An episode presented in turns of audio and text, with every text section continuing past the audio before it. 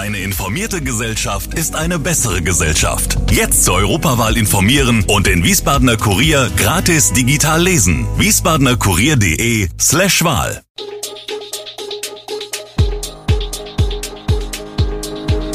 Gude, unser morgendliches News Update. Das Wichtigste aus Wiesbaden für Sie im Überblick.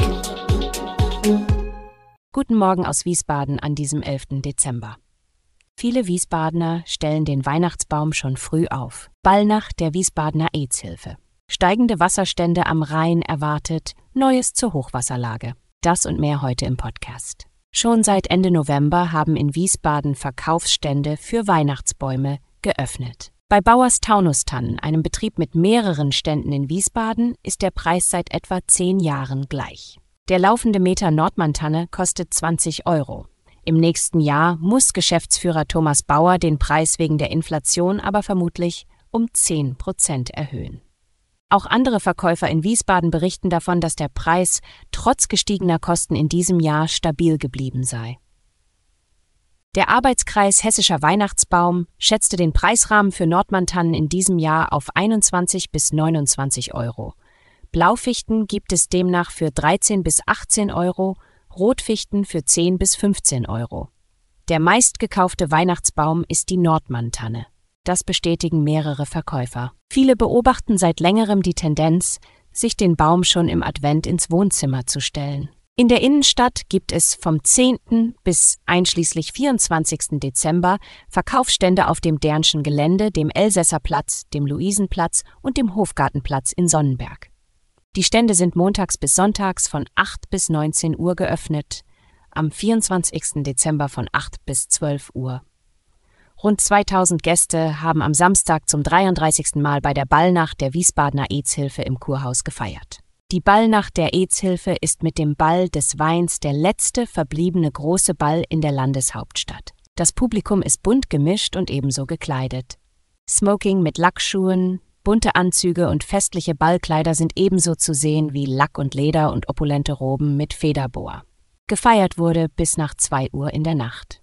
Auf vier Bühnen wurde ein bunt gemischtes Programm angeboten. Für Freunde klassischer Rockmusik spielten The Pretty Beats, eher soulig ging es bei der City Live Band featuring Pamela O'Neill zu. Eden Newell spielt Songs am Klavier. Die Tanzschule Weber brachte mehrere Shows auf die Bühne und Stargast Madeleine Wilders unterhielt die Gäste im Stil von Helene Fischer. Auch Oberbürgermeister Gerd-Uwe Mende besuchte den Ball als Schirmherr. Laut ihm stehe die Landeshauptstadt für Vielfalt und Toleranz. Mende rief die Besucher auf, zu spenden und Lose für die Tombola zu kaufen. Als Hauptgewinn gab es einen Flug von Air France für zwei Personen nach Miami.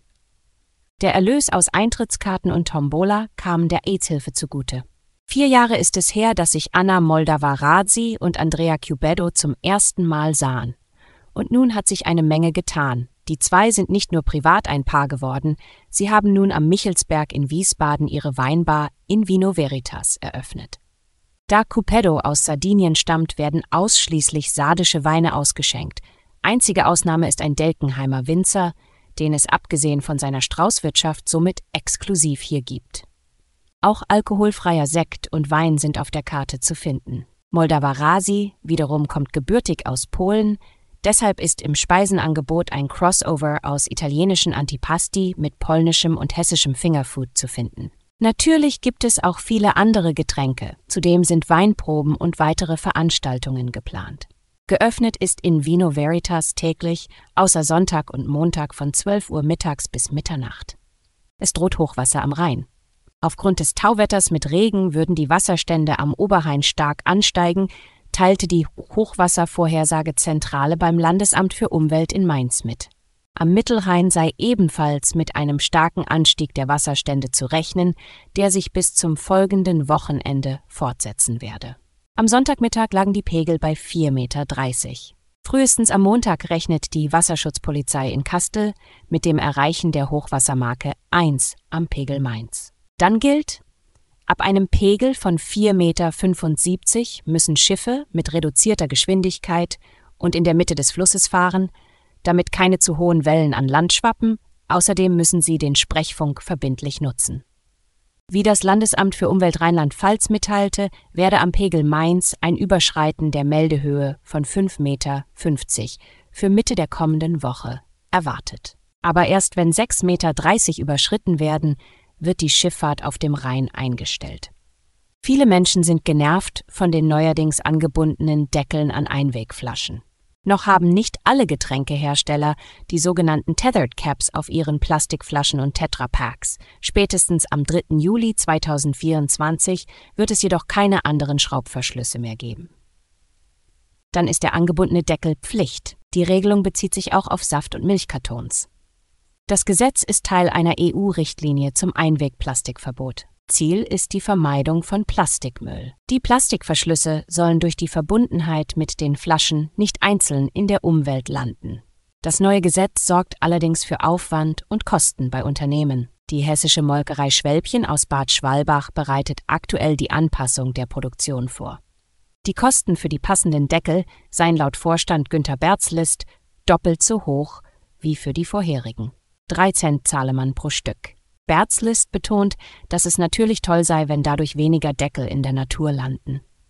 Doch die Verantwortung liege nicht allein beim Hersteller, sondern auch bei den Verbrauchern.